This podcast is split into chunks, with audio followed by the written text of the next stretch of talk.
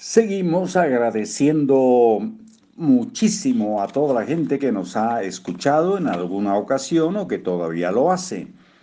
España 62 vistas, El Salvador 72, Colombia 95, Estados Unidos de América 277, México 1272. A todos muchísimas gracias. Algo más de lo que nos comparte Maricondo en su texto La magia del orden, aquí en Libros para Oír y Vivir. Cuando hago que mis clientes seleccionen y desechen sus pertenencias, no me detengo a mitad del camino. La cantidad eh, media que desecha una sola persona es de 20 a 30 bolsas de 45 kilos cada una mientras una familia de tres desecha cerca de 70 bolsas y el número de objetos individuales desechados deben superar el millón.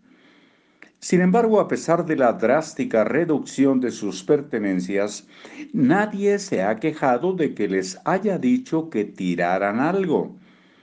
La razón es muy clara.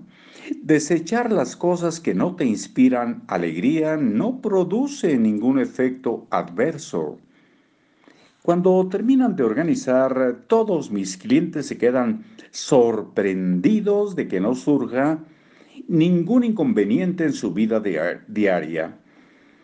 Es un poderoso recordatorio de que ellos han vivido todo ese tiempo rodeados de cosas que no necesitan no hay excepción, incluso los clientes que se quedan con menos de una quinta parte de sus pertenencias sienten lo mismo. Por supuesto, no digo que mis clientes nunca se hayan arrepentido de tirar algo, en absoluto. Deberás esperar que esto ocurra al menos tres veces durante el proceso de organización. Pero no dejes que esto te preocupe. Aunque se hayan arrepentido de tirar algo, nunca se quejan. Ya han aprendido por medio de la experiencia, de la experiencia que cualquier problema causado por la falta de algo se soluciona por medio de la acción. Cuando relatan la experiencia de haber desechado algo que no debieron tirar, todos lo hacen con muy buen humor. La mayoría de ellos se ríe y dice, por un momento pensé que tenía un problema, pero luego me di cuenta de que no era algo que pusiera en riesgo mi vida.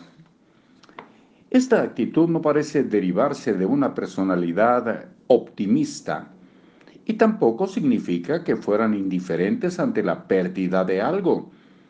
Más bien muestra que al seleccionar qué desechar, cambiaron de mentalidad. Hasta muy pronto.